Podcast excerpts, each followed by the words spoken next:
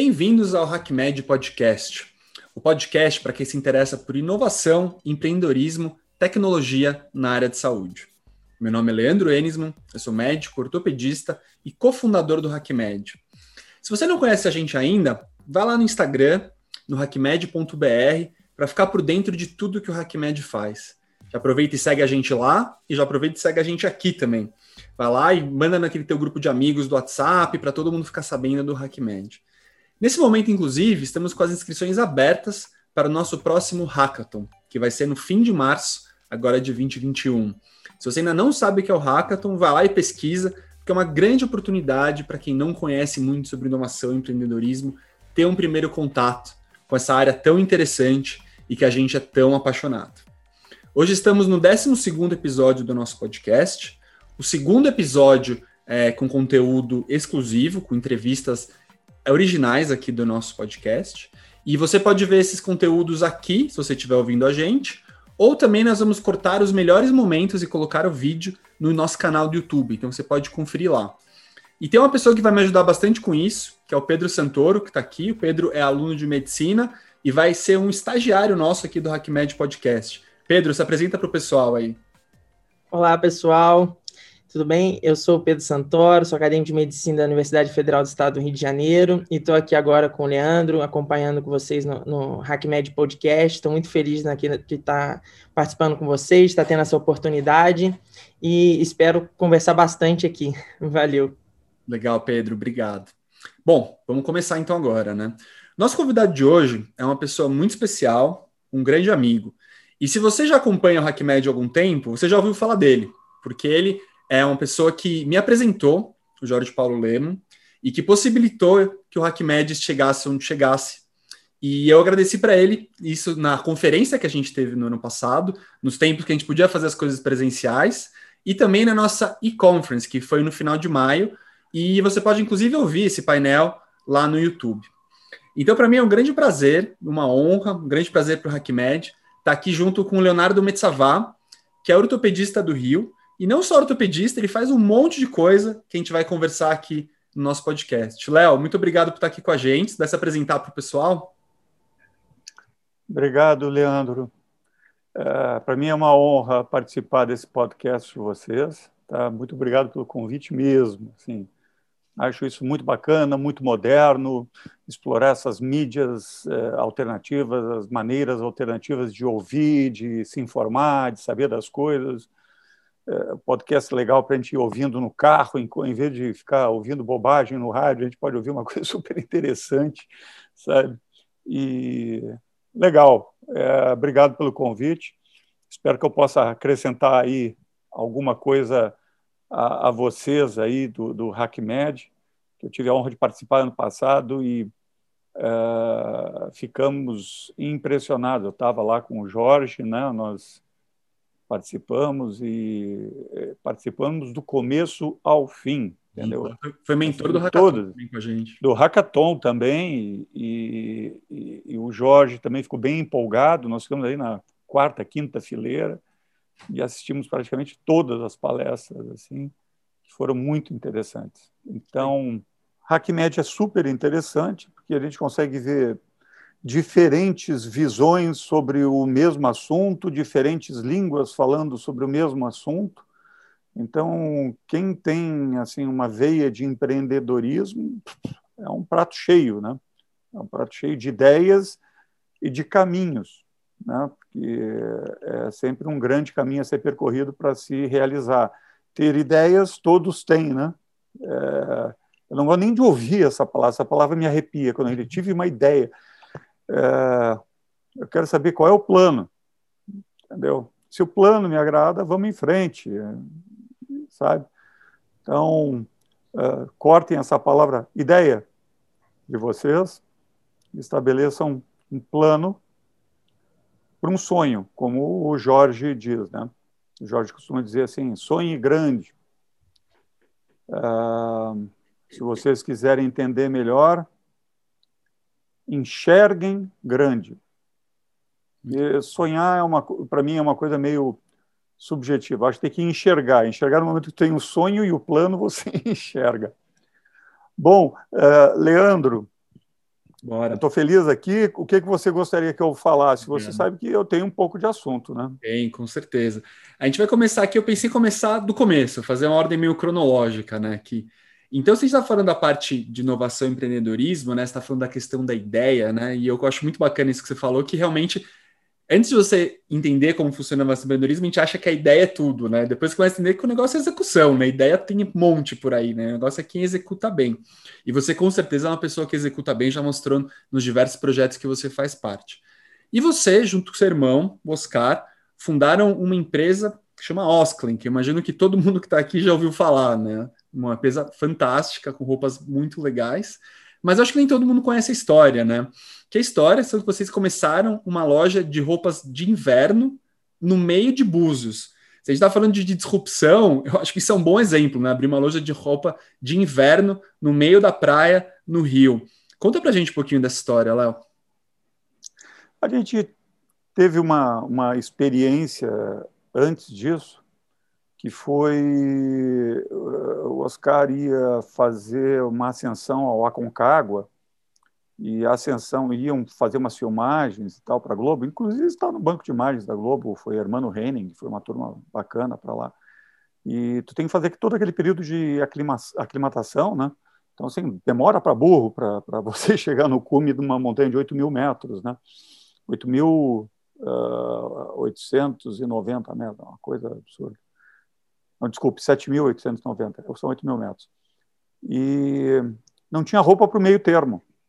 Não tinha, assim, eu saía do Rio de Janeiro e depois existia aquela montanha para alta montanha, aquelas North Face, aquelas jaquetas vermelhas de alta montanha e tal. E o meio ali era tudo roupa improvisada e, e o Oscar achava muito feio aquilo, né?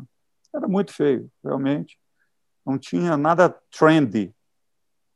Nós, Brasil, aí uh, ele teve a ideia, ah, vamos tentar fazer e tal. Daí a gente se virou e, e eu ajudando ele, seguindo as ideias dele, uh, conseguimos fazer para a equipe toda umas jaquetas uh, de inverno. Que nós, tivemos que, nós tivemos que descobrir como é que era feita uma jaqueta de inverno. Não tinha Google.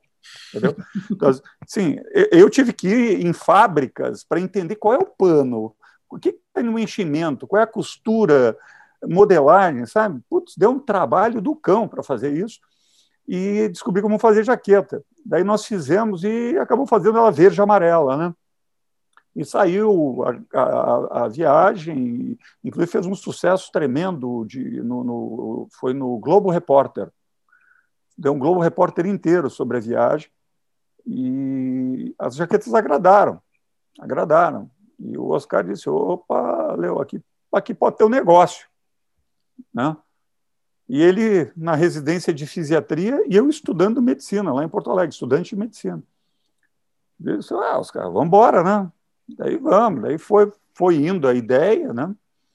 Ele foi procurando daí fornecedores de pano mais bacanas, né? Ele conseguiu o lanifício Capricórnio, que tinha um nylon na época, era uma mistura de nylon com algodão, porque, é, para quem não entende, é, na alta montanha tu não pode usar coisa, pano convencional. O, o, pano convencional, o algodão molha, úmido, com suor, e você congela. E o, o nylon você sua para dentro e você congela. Então tem que respirar, entendeu? E na época, Gore-Tex é uma coisa absurda, só é uma fortuna.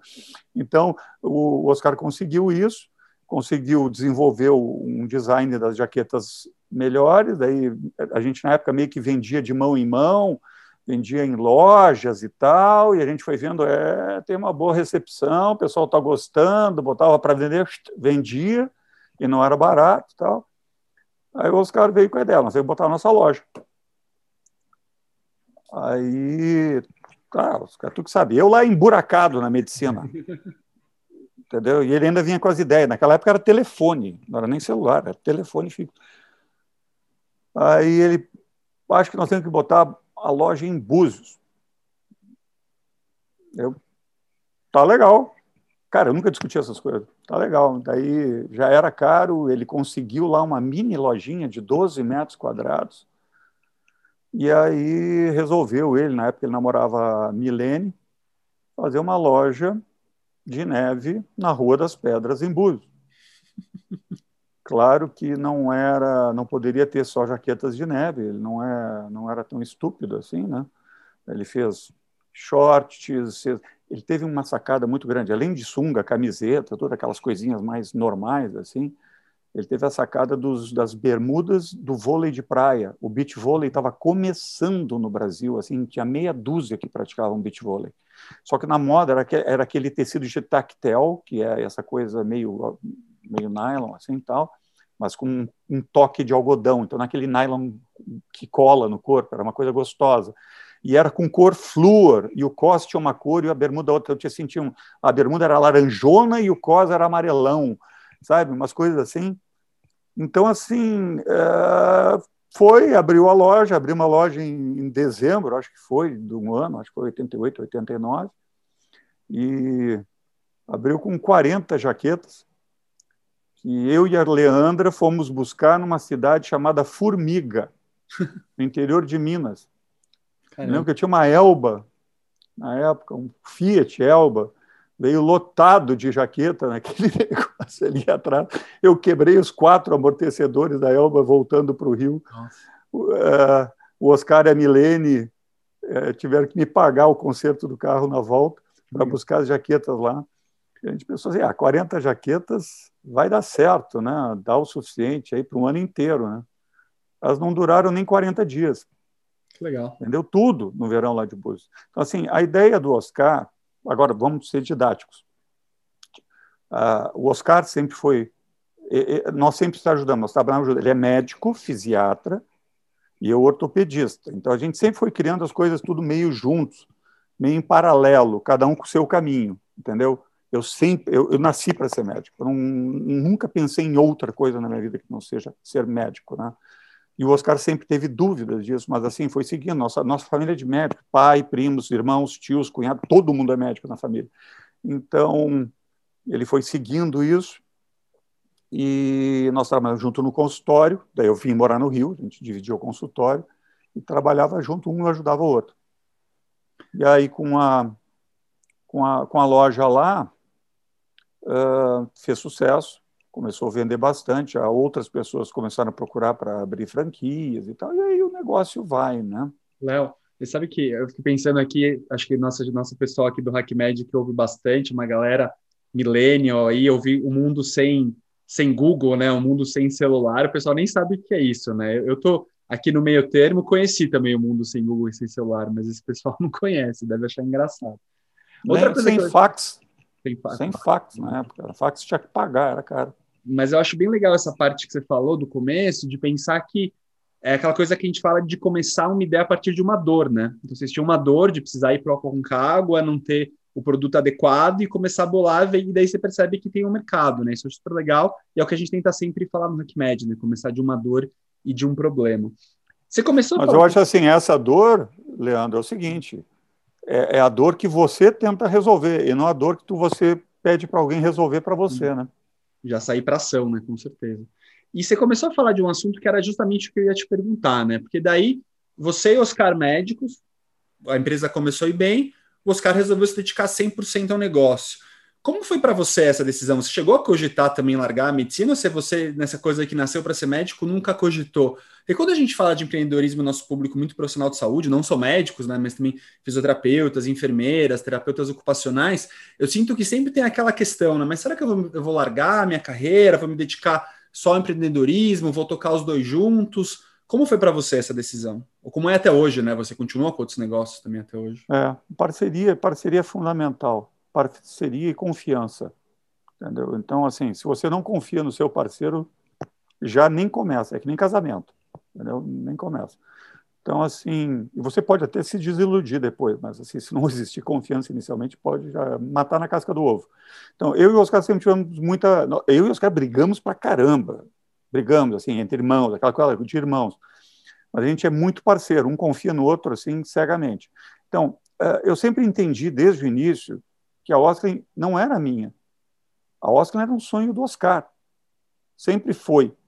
Eu participei, o Oscar até colocou meu nome em parte do nome da Osklin, que é uma, uma sopa de letrinhas entre eu, ele e até a Milene, que era a namorada dele na época, uma coisa assim, entendeu? Uh, e ele sempre se preocupou, ele é muito generoso. Ele sempre preocupou em, em querer me dar posição e querer me dar assim como se tivesse uma parte da empresa. Sempre teve essa preocupação. E eu sempre pouco me lixando para isso, sabe? Então assim, uh, a gente se ajuda porque a gente se ajuda, a gente é parceiro. Meu irmão tem que dar certo, eu tenho que dar certo, a gente tem que dar certo. Sei lá, é uma coisa meio familiar. Que legal. É claro que se tivesse algum benefício financeiro, melhor. melhor né? Na época, a gente sempre foi se ajeitando. Então, assim, aquela coisa não é uma coisa tão dura contratual, assim, entendeu? Quando você tem confiança. Entendi. Então, uh, foi assim que começou. Aí, quando começa a dar certo, todo mundo quer ser pai da criança, né? e aí vai indo. Então, você tem que começar, a, graças a Deus, eu tenho, eu sou bem pragmático, sou bem científico, né? e a empresa começou a crescer. Quando começa a crescer é, o consultório, nosso consultório, nós trabalhamos juntos, na mesma sala, tal, a gente trabalhava junto. Começou a crescer, ter volume de pacientes grandes e tal, e, e começa a ter problema lá, e aqui tu começa a ter que se dividir, e é bola para lá e tal. Teve uma terça-feira de manhã que já tá, nós já estávamos atrasados no atendimento, tinha lá umas cinco pessoas na recepção, e ligou a Maria Helena, que era a, a pessoa assim que cuidava, que gerenciava lá a fábrica tal, ligando que tinha aparecido, aparecido um fiscal, o XPTO lá para fiscalizar sei lá o que. Né? Putz, uma bomba atômica no colo, o consultório cheio e o cara querendo falar lá com o dono da empresa, aquelas coisas, entendeu? Sabe? Aí eu cheguei e disse, ó, oh, Oscar, chega, te manda, vai. E não volta mais. Entendeu? Aí, a primeira coisa que ele pô, e o pai? Nosso pai é médico, aquela coisa, sabe, de médico para médico. Pô, fiz uma faculdade de medicina há seis anos, fiz residência, que sou especialista, fiz, tem título de especialista, tem negócio. Ele, cara, vai, vai embora. É, eu fico. Se der alguma zebra lá, volta. Tá aqui. Pronto, relaxa. Né? E aí ele pegou, Pá, pegou a maletinha dele, passou lá pela recepção. Eu me lembro até de alguns rostos, alguns rostos que estavam, algumas pessoas que estavam na recepção nesse dia. Pediu licença, pum, saiu e foi. Não voltou mais, entendeu? Então, aí eu comecei a, a incrementar o meu lado médico e científico, ele incrementando a, a, a Oslin, ele ainda participou de alguns congressos. Nós escrevemos ainda alguns capítulos, livros de livros, livros sobre mesoterapia, que ele também manja pra caramba. Ainda escrevemos alguns artigos científicos juntos, tal. Uh, e, e, fomos cada um para o seu lado, mas sempre em paralelo. Ele fazendo as coisas dele, eu ajudando, eu fazendo as minhas coisas e ele ajudando. Bacana. E daí então já vou pegar esse gancho que você falou do seu lado científico, Léo. Agora andando alguns anos, né? Você estava lá, não sei exatamente que ano, mas já nos anos 2000, a Osklin já super conhecida, grande, seu consultório já bastante movimentado, é, e você resolve fundar o Instituto Brasil de Tecnologias da Saúde, o IBTS. Isso totalmente ligado com esse teu lado científico, né? O IBTS, eu vou só dar uma adiantada, um spoiler, o IBTS tem uma bolsa, chama Prêmio Jorge Paulo Lema, que manda ortopedistas para os Estados Unidos para se especializar e pesquisar em ortopedia, e é daí chega da nossa conexão, né? Eu fui o, o ganhador da bolsa em 2010, que me deu a honra de ir lá para os Estados Unidos, e é uma coisa fantástica que já mandou um monte de gente. Conta para a gente um pouquinho mais então sobre, sobre o prêmio, sobre o instituto, como é que foi essa ideia de criar? Você já não tinha problema o suficiente? Como é que foi isso? É, eu realmente eu tenho um problema sério, que é quando eu não tenho problema, eu arrumo. Tá? Mas não, é que eu sempre fui. As coisas vão, se, vão acontecendo na vida, entendeu, Leandro? Sim, elas têm que, elas têm que fazer sentido, né? Então, o que aconteceu é que eu sempre fui muito inquieto. Então, durante a residência em ortopedia no Hospital da Lagoa, tinha um day off. E eu não sabia o que fazer no day off. Eu comecei a frequentar a Santa Casa de Misericórdia e acabei me especializando, porque me abriram a porta. Eu fui lá e fiz mão, cirurgia da mão. Então, quando eu terminei a residência em ortopedia, eu já tinha feito três anos de mão também. Sabe? Então, assim, já, já poderia até aplicar para ser especialista em cirurgia da mão. Mas uh, eu gostava mais de atividade esportiva, tal. Daí eu fiz uh, os dois anos, fiz o R4 e um ano a mais de joelho lá no Hospital da Lagoa e acabei inclusive assumindo o, o setor de joelho lá do, do, do, do Hospital da Lagoa por uns tempos. Tinha meu chefe, o queridão João Batista de Abreu, cara, o cara que me ensinou tudo que eu sei, sabe? Foi o cara que me deu o bisturi na mão, assim, sabe? Foi, ah, sou extremamente grato esse cara. E, e só que chegou num ponto que o hospital acabou, acabou o material, aquela coisa de hospital público. Aí eu, eu desisti e fui, uh, cheguei em casa deprimido e a minha mulher, ah, vai fazer o mestrado, tu que gosta de pesquisa e publicar. Fui para o fundão, me aceitaram. Mas daí eu quis fazer o mestrado em cirurgia do ombro e cotovelo. Daí eu fiz mestrado em cirurgia do ombro e cotovelo.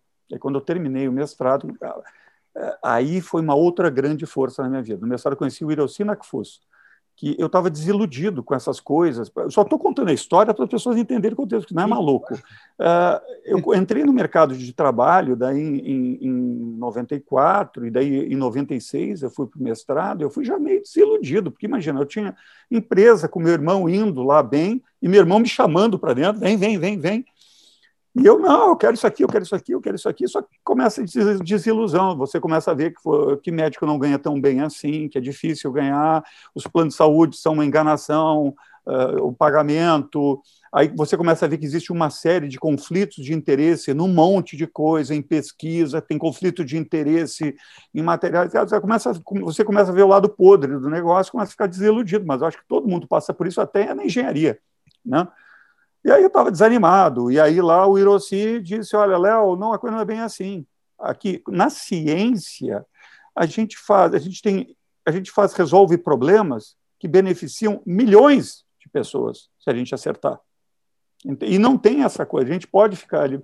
Aí eu me apaixonei. Aí o Hiroshi Nakfuso, que era um especialista em lisar e cirurgia do pé, me, me orientou durante o meu mestrado do ombro me convidou para fazer, o, quando eu terminei o doutorado em cirurgia do tornozelo e pé, que eu fiquei lá mais dois anos com ele, só que não tinha bolsa, é, acabou que não, não, não ganhei lá o meu, meu título de doutorado por uh, burocracias da época, que nem era nem CAPES na época, acho que na época era, sei lá, MEC. Científico né? mistura muito com política científica, né? Infelizmente. É, coisa assim, foi, foi um rolo, eu, a minha clínica bombando, consultório cheio, lotado, Aí eu, eu fui para esse lado, mas eu sempre trabalhei na parte filantrópica. Daí, quando eu saí do fundão, me chamaram para Santa Casa de volta, lá para a cirurgia da mão. Aí eu topei e voltar, mas assim como coordenador da pós-graduação.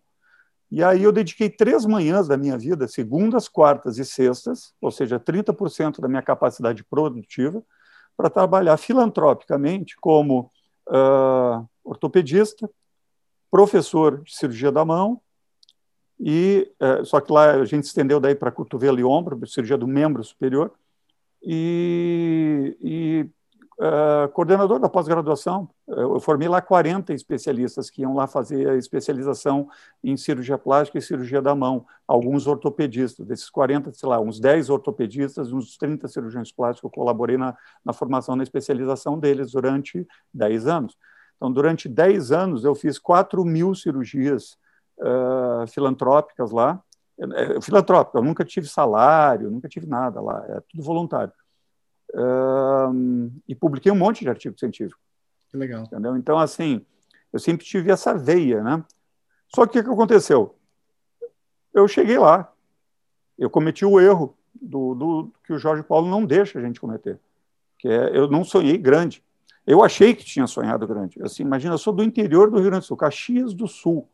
Entendeu? Que está certo, tem pais médicos, eu tive uma boa educação, mas ir para um grande centro, uma Rio de Janeiro, para mim, meu sonho era ah, é ter um consultório badalado na Zona Sul, frequentado por gente bacana.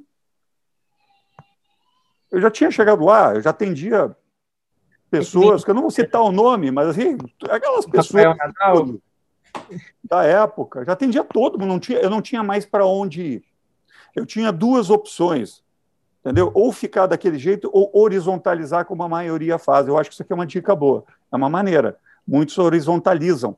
Eles vão lá, começa uma fisioterapia aqui, põe um raio-x, põe um bebê, sabe? Dá aquela horizontalizada da medicina. Eu nunca me atraí por isso, porque eu via como exemplo as pessoas que eu admirava. Uma das pessoas que me trouxe para o Rio de Janeiro foi o professor Pitangui. Ele era amigo do pai e ele me trouxe as primeiras vezes para visitar o Rio de Janeiro e conhecer a medicina. Eu era apaixonado por cirurgia plástica, mas depois eu vi que era uma coisa muito subjetiva. Graças a Deus eu me achei na ortopedia, mais objetivo. Mas o Pitangui foi muito querido. Ele, inclusive, era um dos meus pacientes, atendi e tal. Então, o que acontece é que horizontalizar, eu vi essas pessoas, também o professor Ronaldo Pontes, que era um cirurgião plástico maravilhoso, eles constroem umas coisas muito grandes e depois, na verdade, na verdade, você que tem que carregar. O professor Pitangui carregou aquilo até o final da vida dele, entendeu? Sabe? Então, viram uma coisa muito pesada. A horizontalização tem que ser muito eficiente. E nós, aqui no Brasil, nós não temos um padrão de leis trabalhistas ou até de relacionamento semelhante ao americano para a gente poder horizontalizar tão bem, assim, sabe? Eu, pelo menos, eu não, eu não me achava competente para isso. Então, eu fiquei no meu núcleozinho, o meu consultório, que eu tenho desde 1994, é no mesmo endereço, no mesmo lugar, eu só ampliei, pegando sala ao lado, aumentei um pouco, mas eu não tenho uma equipe gigante me atendendo, me ajudando, não. Eu fiquei nisso. Eu preferi verticalizar o meu conhecimento. E aí eu já tinha chegado lá. E aí eu fiquei meio deprê também de novo. Mas aí aparece Jorge Paulo e, e eu dei sorte, eu não sei se, como o Jorge mesmo gosta de dizer, eu não sei se por sorte ou por competência, eu acabei curando um problema no ombro dele que já vinha afligindo ele há quase um ano e o impedia de jogar tênis devido a um, uma queda de esqui. É, ele tinha sofrido quatro propostas de cirurgia no ombro e ele sabia que a recuperação da cirurgia era muito prolongada.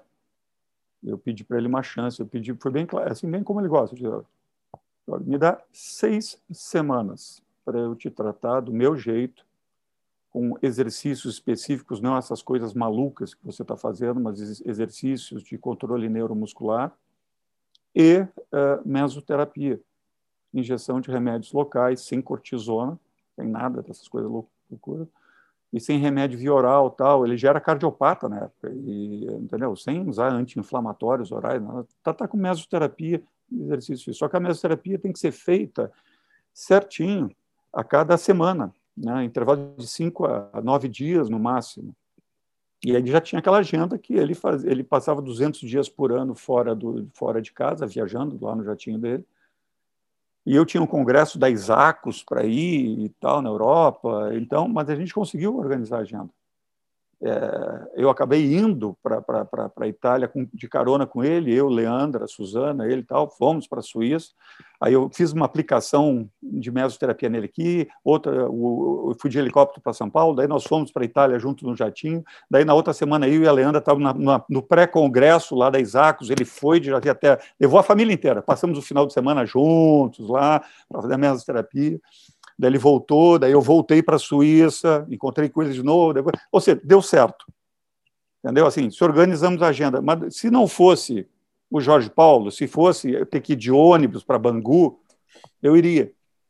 Nada não me interessa. Sorte depois de seis semanas de intenso trabalho, né, Léo? As pessoas chamam de sorte, mas é trabalho sempre, né? Sim, mas é, é não, é, é você ter a, o skill e a oportunidade. Sim, em tudo, na vida é assim, todo mundo repete isso, ouvi isso na, na, na, aula inaugural, aquela aula inaugural do RecMed foi sensacional, entendeu? Eu até perdi algumas partes que me ligaram do hospital várias vezes, eu perdi, eu quero recapitular, que eu quero ver o que, que eu perdi. E, e então, quando terminou isso, e ele ficou bom, não precisou operar, seis semanas ele estava jogando tênis. Que legal. A gente foi para Angra, e uh, ele entrou lá no quarto meu e da, da, da Leandra, ele estava ali, ele veio sentou na, na, na, na cama, olhou para mim e disse assim, Léo, como é que você fez isso? Eu, eu tive cinco especialistas, os cinco que queriam me operar. Como é que você resolveu o meu problema sem operar? Ele teve especialista na, na Suíça, em Nova York, tudo. Tal. Olha, a minha resposta foi assim, Jorge, uh, eu não sei, assim, eu acho que eu li os mesmos livros que eles, só que eu compreendi diferente. Então, eu faço diferente. Ah, bom, eu acho que a gente deveria empreender isso, a gente tem que dar um jeito de, de fazer isso crescer e atingir mais pessoas. E aí, me diz como a gente vai fazer isso. Levantou e foi. Aí eu tive que quebrar a cabeça, entendeu? Porque assim, eu não pensava. A única. Ele me olhou assim. Tu não vai me pedir um hospital, né? Aí eu olhei para ele, tá louco? Não, não, não, estraga a minha vida para me botar de administrador de hospital, pelo amor de Deus. Né? Aí ele deu uma risada e foi. Daí foi aí que veio a ideia de criar o Instituto de Pesquisa. E esse nome, esse nome Instituto Brasil de Tecnologia da Saúde foi muito pensado entre nós, porque o que a gente queria era duas palavras-chave: tecnologia e Brasil. Não é Instituto Brasileiro. Não quero a palavra brasileiro. É Brasil. Ele é muito Brasil, muito brasil, muito brasilianista, né? Legal. Então, são duas palavras-chave do, do instituto. E aí começaram os meus problemas, né? Então, assim. Quantos bolsistas? É empreendedora. É a aí, empreendedora, né? Está sempre atenta. É, nas aí, oportunidades. É, aí o, o, o, meu dever é juntar os nossos dois DNAs, né? Daí tem o DNA empreendedor dele e tem o meu DNA científico. Então a gente tem que fazer ciência aplicada, a gente tem que fazer a ciência se transformar em alguma coisa de benefício para as pessoas direto. Não é para beneficiar aquela ciência universitária, que é fundamental, a ciência básica, entendeu? Lá estudar a rebimboca da parafuseta, isso é fundamental, né, cara? Isso é... Mas, assim, isso precisa de budgets intermináveis e tal. A gente é um instituto mini, é um instituto muito objetivo. Então, a gente, nosso papel é fazer um networking de juntar boas cabecinhas com boas oportunidades, um pouquinho de dinheiro vai em frente, entendeu? Então elas têm que se transformar em negócios, porque é, uma coisa que, que, que a gente sabe é que não adianta você levantar uma bandeira enorme dizendo isso é bom, isso é bom, isso é bom. Você tem que fazer o mercado aceitar. Se, se o mercado aceita a tua ideia, ele é o melhor regulador. É o melhor regulador de que sim, tu está no caminho certo, entendeu? Tu pode derivar muito para o lado do mercado e perder a tua personalidade, como acontece até com marcas de roupa que o Oscar, com muita inteligência, conseguiu manter nesses 30 anos da, da Osklin. Ele nunca deixou derivar e virar lá, um, lá uma Gap, uma coisa assim americana, aquelas lá, sempre segurado no conceito dele, a ideia dele, foi ele que concebeu, entendeu? Então, uh, isso aí me faz eu, eu puxar. Posso puxar o assunto um pouquinho lá para trás para Oscar de novo, Leandro? Claro, você é convidado aqui, lógico que pode. Bom, depois vocês editam e tiram as coisas que vocês não acharem interessante, né? Mas uh, alguns sinais. Uh, eu e o Oscar, nós sabíamos que a Oscar ia dar certo no dia que foi aberta aquela loja lá da Rua das Pedras. No dia que abriu, a gente sabia. Porque o que a gente fazia naqueles dias ali é, sabe que ninguém olha para a vitrine que não tem ninguém olhando. Vocês já perceberam isso? Verdade. Então, o que eu e o Oscar fazíamos, eu o Oscar, lá, a Nazaré, Leandro, a gente rodava. A gente ficava olhando para a vitrine, fingindo que estava olhando para a vitrine. E a gente ficava falando uma bobagem qualquer que não tinha nada a ver com a vitrine, entre um e outro e tal. Só para. Porque quando tem alguém olhando a vitrine, principalmente mulher, ela para e olha. Entendeu? E aí teve uma hora que chegou assim um, um casal, assim, putz, sabe, sabe aqueles casais lindos? Lindos, assim, lindos. Aí eu vi ela dizer assim para ele: Ah, que marca! Nossa, que coisa linda! Né, isso aqui. E ele, para não deixar a peteca cair, é, ele olhou a marca Osklin. É, é, mês passado eu tive na matriz deles lá na Suécia. Aí eu cutuquei e o Oscar disse, ó, pegou. Deu certo. Pegou. Porque a gente não sabe nem se o nome ia dar certo, entendeu? Sabe? O Oscar pegou bonito, pegou na veia. Né? Aí a gente já sabia. Eu nem me lembro porque que eu voltei nesse assunto aqui agora, mas eu acho que daí voltando lá para é, frente. Mas eu acho que a gente tem que, tem que entender esses prenúncios, entendeu? Lógico. Sabe? São sinais que a gente vai tendo na vida de que coisas que vão dar certo. Não, não são, as maluquices, que todo mundo diz que é, que é maluquice agora, daí quando você tem sucesso, é diferente, entendeu? Mas você sempre será um maluco enquanto você não tiver sucesso. Tá? Então, uh, bom, voltando lá para o IBTS, eu tenho que fazer, eu tenho que, nós temos que criar as coisas, fazer elas serem autossustentáveis. Uh, sim, não, não é só pesquisa baseada em, em verba, verba, verba, dinheiro da mãe Joana. Não, o negócio tem que ser sustentável, tem que fazer uma pesquisa. Então, assim, nosso, o IBTS acabou criando, tendo seus spin-offs, a gente faz só a ciência lá dentro, e aí vem uma parte que é bastante importante, que o Oscar participa ativamente nisso. A, empresa agora que é a OM, né, que, porque a Oscar foi vendida para Alpargatas, então o Oscar tem 40% da Oscar e 60% é Alpargatas. E desde que foi vendida em 2013, a OM também ajuda muito. Todo, ela faz todo o design da, da, dos spin-offs que saem do Instituto e ele empresta os executivos da Osklin para ensinar os nossos uh, fellows ali, os nossos garotos, a empreenderem.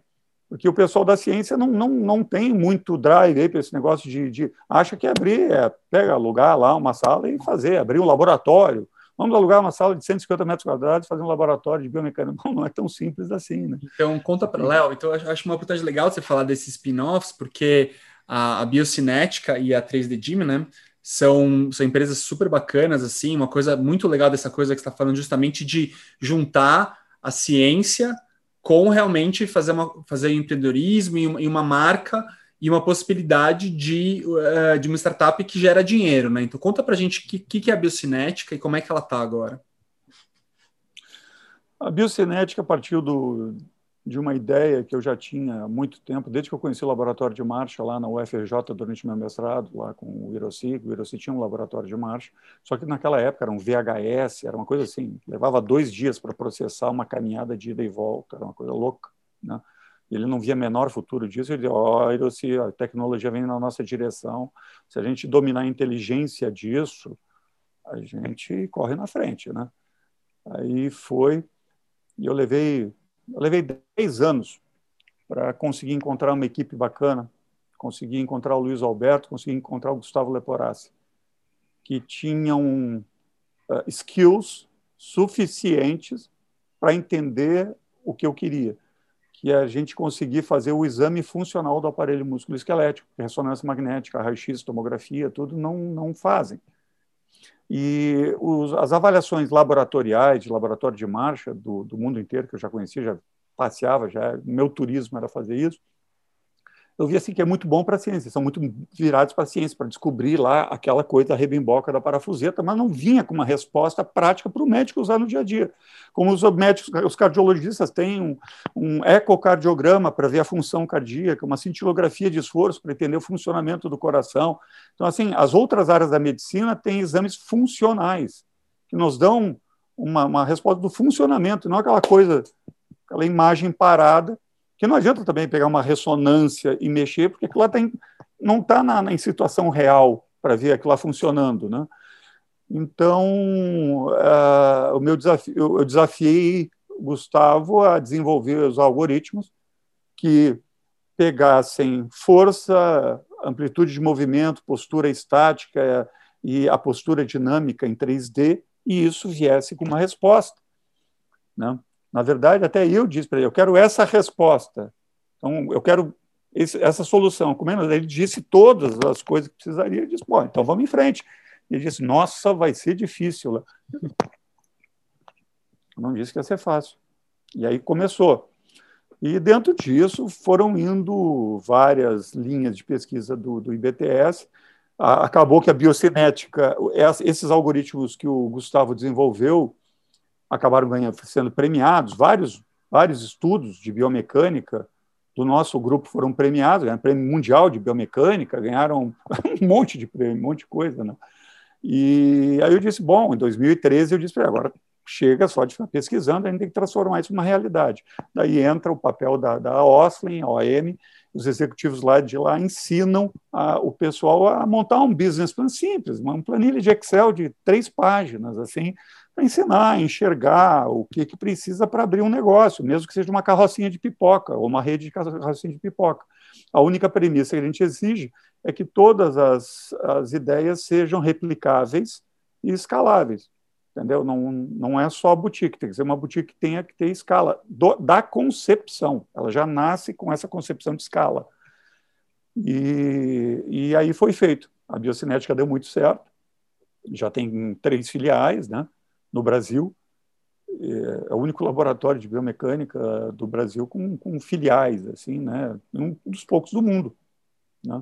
Então, uh, dá muito certo, dá muita resposta, resolve muito problema de médicos, de fisioterapeutas, de educadores físicos. Ela ajuda o médico a fazer um diagnóstico funcional, ajuda muito o médico a tomar decisão opera não opera. Ajuda até, você sabe, impacto femoroacetabular, tem aqueles casos que são bons de operar, aqueles que é melhor não operar, a biocinética já traz essa resposta para joelho, para tornozelo, coluna, coluna, fundamental. Tem muita coluna que tem influência é, distal de quadril, joelho, tornozelo, que daí a, cir a cirurgia não dá certo. Ah, por que, que não deu certo? Será que eu operei mal? Não, é, o erro biomecânico continua lá, né? Então tem que operar a coluna, tem que corrigir a, a biomecânica. Né? Então, essas, essas coisas. E deu muito certo, mas tem outras empresas. Também a, a 3D Gym é uma empresa que também usa os conceitos tridimensionais de de reabilitação física, porque a biocinética consegue discernir se você precisa fisioterapia, assim, uma intervenção terapêutica física, ou simplesmente um recondicionamento físico, uma coisa que o educador físico pode fazer. Entendeu? Sabe? E, e esse é um terreno que ainda está muito arenoso entre eles, entendeu? Então, no momento que nós temos dados matemáticos explicando, ó, essa disfunção tá braba, acho é melhor fazer fisioterapia. Essa daqui é só um recondicionamento. Educação física é uma ferramenta maravilhosa. Só que daí também, então, a, a ideia da 3D Gym é fazer esses exercícios, esses conceitos fisioterapêuticos, baseados no que eu sempre acreditei lá atrás, que era o controle neuromuscular, não só repetição. O teu cerebelo tem que entender por que, que você está fazendo aquele movimento, senão ele não agrega. Se você pegar um peso e ficar fazendo bíceps o dia inteiro, sem dúvida nenhuma, teu bíceps vai ficar lindo, vai ficar inchado, vai ficar bacana, você vai ficar bacana. Mas duas semanas sem fazer esse exercício, teu cerebelo não entendeu, porque, porque a gente não faz isso no dia a dia, a menos que você trabalhe no cais do porto, seja estivador, teu cerebelo não vai entender porque que você está levantando aquele maldito peso. Então, ele não vai mandar a medula automatizar aquele controle motor, entendeu? Então, você perde. No momento que você faz um exercício com controle motor e teu cerebelo entende que você está criando um benefício, você está otimizando o movimento, você está economizando energia, como acontece em qualquer gesto esportivo, nós usamos também no nosso cotidiano para caminhar, para agachar, para sentar. A gente tem inteligência motora, controle neuromuscular. No momento que o cerebelo entende isso, ele manda a medula automatizar. E não adianta, nós não conseguimos pensar todos os movimentos. Entendeu? Essa auto, automatização é o que realmente nos reabilita e nos recondiciona pós-lesão, pós-cirurgia uh, e tal. E daí, então, os garotos da 3D Gym criaram toda a árvore de exercícios dentro dos conceitos tridimensionais dos vetores de força necessários para você recondicionar ou reabilitar. Um exemplo fantástico, didático. Eu estava lembrando aqui que de, desse estudo biomecânico, lembro que em 2014 foi feito no Renato Augusto, não sei se vocês acompanham o futebol, ele estava no Corinthians e ele tinha muitas lesões, não conseguia fazer mais de 30 jogos no ano, e foi feito um estudo biomecânico, ele utilizava mais o lado direito, mais, mais o lado esquerdo que o direito, então tinha um excesso de peso no, no joelho esquerdo, e com esse estudo biomecânico dele, eles conseguiram é, reestruturar a passada dele, então, e reprogramar ele mentalmente, né, explicando para ele como que ele vai caminhar, como é que ele vai fazer, vai estruturar né, esse, a distribuição de peso nos joelhos, e depois disso ele despontou, foi o melhor campeonato em 2015, Jogador assim, subiu de um, de um nível para um nível muito acima, né? Só com, com, com, essa, com esse estudo biomecânico e reestruturação do movimento dele. Né? Sim, é exatamente isso, Pedro. Exatamente. O, o que tem, o que eu agreguei de valor a isso é a ideia seguinte: uh, no início, quando queriam, quando estava começando lá, o pessoal da OSA ensinando o pessoal a fazer lá o plano, ele não, porque nós temos então que nós temos que abordar muito os atletas e isso vai ser muito bom para os atletas. Eu disse para ele, tá, claro, sem dúvida nenhuma, inclusive os atletas é que dão glamour a isso e vão ajudar a divulgar. Mas atleta de, de, de alto desempenho no Brasil são 2% dos atletas. Imagina da população. Eu quero o benefício biomecânico para a dona Maria, seu João, entendeu? Para aqueles velhinhos que estão desenvolvendo artrose no quadril e no joelho precocemente, desnecessariamente, porque não tem um, um bom controle motor, tá entendendo? Eu quero fazer medicina preventiva. É, a grande parte, não toda, mas grande parte das, dos problemas músculo-esqueléticos que nós temos na velhice são doenças silenciosas, como era a pressão alta e o colesterol. São maus movimentos que a gente tem durante a vida. Então, a minha, minha, Leonardo Metsavar, missão de vida é prevenir isso. Então, eu tenho que usar ferramentas e criar as ferramentas que identifiquem essas alterações que são nocivas para a gente. E, eu, e como qualquer, aí veio a 3D Gym. Eu dei corda na garotada para desenvolver a 3D Gym. Porque não adianta você apontar um problema de saúde para as pessoas se você não tiver a solução entendeu? Não adianta você descobrir que pressão alta faz mal e você simplesmente dizer, ó, oh, você não pode mais comer sal. Descobrir que colesterol faz mal e ó, oh, você não come mais gema de ovo, que depois come gema de ovo, depois não come gema de ovo, depois come gema de ovo.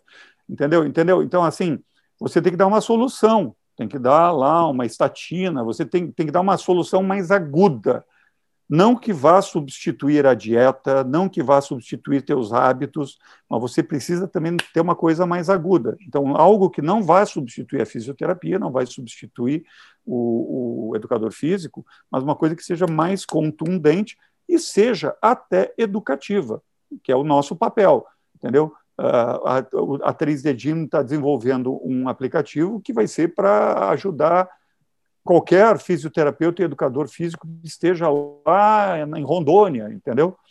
Sabe? Então, esse é, é você tem que achar o problema, mas também aponte a solução, senão você está sendo cruel e inadequado do ponto de vista médico, como a gente aprendeu na escola, né?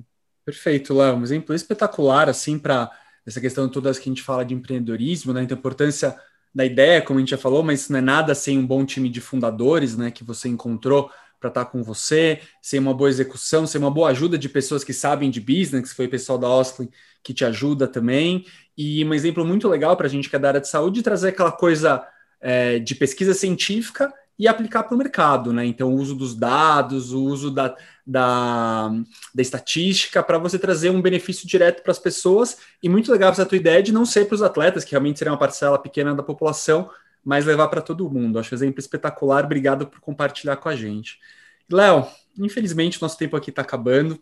A gente poderia conversar aqui com certeza mais muito tempo, mas isso não é problema, porque eu tenho certeza que você vai voltar aqui, vai participar de muitos eventos do HackMed, então o pessoal ainda vai te ver muitas vezes.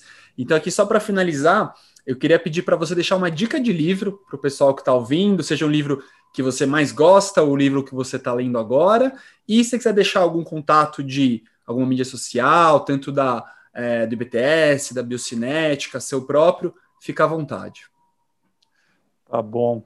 Uh, bom, primeiramente eu aviso, assim, a Biocinética é só achar no Instagram, Biocinética BC, eles e as filiais, eles têm tudo, Biocinética tem site na internet, eles têm tudo. A 3D Gym, também tudo junto, 3D Gym, também eles têm lá no Instagram deles, também tem site explicando os conceitos. Inclusive, fica a dica aí. Essa semana nós tivemos uma reunião e a 3D Gym Technologies, que é a empresa que detém uh, o, o know-how do, do, dos conceitos 3D Gym, que está desenvolvendo esse aplicativo, vai abrir o capital. Ela é uma, uma mini SA, eles estão abrindo capital, fazendo, estão querendo fazer naquele modelo americano de oferecer primeiro para pequenos investidores e não já procurar os big investors, entendeu? Eles vão abrir em breve o capital para pequenos investidores que quiserem apostar nela no futuro. Bom, a tua segunda pergunta, leituras que eu recomendo. Ah, vamos lá. Eu acho que, assim, do, do ponto de vista empresarial, uh, eu acho bacana para quem está começando agora em, em, empreender, eu acho que uma leitura assim, fundamental. Eu li esse livro, eu acho, em uma tarde, foi num sábado, foi o Jorge que me deu esse livro, o Great by Choice, que é do Jim Collins, tá? que é amigão deles. O Jim Collins escreveu vários livros. Esse daqui, Great by Choice, é bom para você entender o tamanho do tiro que você tem que dar na vida, você se colocar na sua realidade. Se você dá um tirinho de revólver, você dá um tiro de canhão, entendeu? Sabe? É uma leitura fácil e rápida. É, daria, eu poderia resumir para vocês em 10 páginas, mas é claro que ele usa teses de mestrado tal para justificar. Daria ele, ele, é bom, ele sabe escrever bem, o Jim Collins.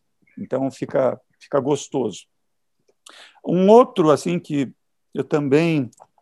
Uh, esse daqui, o Jorge me mandou, inclusive, com uma dedicatória, né?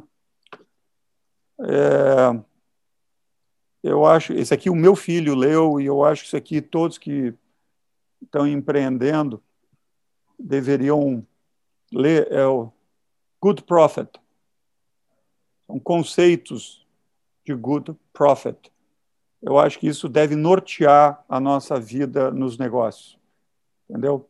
Aprender a. Sim, você merece ficar rico, você merece fazer dinheiro, não ganhar. Ninguém ganha dinheiro. É, você faz dinheiro, não é crime fazer dinheiro. Tá? Então, fazer, mas você pode fazer pelo bem. Você pode fazer de uma forma uh, não não uh, como é que é sem ética e tal. Você tem como seguir a ética e é meio direitista assim esse esse livro, mas a mensagem que ele traz é, é muito nobre, tá? E esse daqui que é o contrário. Esse aqui é o que eu mandei para o Jorge que é e eu ganhei do, do meu fellow, eu ganhei do Felipe Gonzalez, que é o premiado Jorge Paulo Lehmann eh, desse ano. Ele está indo para Chicago fazer Sports Medicine e depois que ele foi selecionado tal, ele recebi em casa esse livro que eu li com um maior prazer e mandei para o Jorge Paulo, é escrito por um ortopedista, um ortopedista australiano que trabalhou no NIH por muitos anos, que é o Surgery, The Ultimate Placebo. É um balde de água fria em muito, não só de cirurgia, mas em muitos conceitos a quantidade de medicina que a gente faz sem o menor, tudo assim feito na confiança, no quase assim, para vocês terem uma ideia, a sangria foi feita por prescrição médica até a década de 40, menos de 100 anos. Loucura. Foi feita durante quase 1.400 anos, sangria, uma indicação médica. Então, assim, uh, tem muita coisa que a gente faz na medicina que ainda é, a gente faz porque faz. E nem tudo vai ter evidência científica. Por exemplo, em, em, em, terapia manual, como é que você vai provar, fazer duplo cego randomizado? É muito difícil. Cirurgia é muito difícil você fazer um duplo cego randomizado em cirurgia. Então, são desafios que a gente vai passar sempre na medicina até a gente ter a disrupção e poder fazer nossos testes em robôs ou em realidades virtuais, entendeu? Então, é, é uma leitura muito interessante para você se colocar no chão como um humilde médico, um humilde cientista, guiado por bons conceitos éticos de, de fazer dinheiro, entendeu? E, ao mesmo tempo, tentar não errar. Tente não errar. Para nós, para os executivos, é muito mais fácil. Eles, ah, às vezes a gente erra, às vezes a gente acerta. Para nós, não. Nós, na área da saúde, não tem essa, não. Não, não tem errar, não. Perfeito. Pode não. Legal. É, eu já li o Surgery de Ultimate Placebo, realmente é bem legal, é, é um balde de água fria para a gente como cirurgião. Os outros dois eu não li, mas vou botar aqui na minha lista. Léo, obrigado mais uma vez por estar aqui com a gente. Foi um episódio super interessante. Obrigado por compartilhar seus ensinamentos. Tenho certeza que o pessoal que ouve o HackMed aprendeu muito hoje.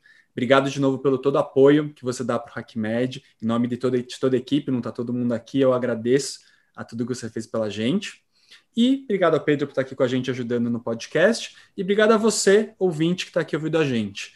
É, não esquece de ir lá no Instagram seguir a gente no hackmed.br. Não esquece de seguir o podcast onde você está ouvindo, no Spotify, no Apple Podcast, no Google Podcast, e mandar no seu grupo de amigos lá do WhatsApp para todo mundo poder ouvir aqui a gente. Um grande abraço e até daqui a duas semanas, quando a gente vai trazer mais algum convidado ou convidada incrível para conversar aqui com a gente. Valeu, pessoal. Forte abraço. Valeu, muito obrigado pelo convite. Pelo convite.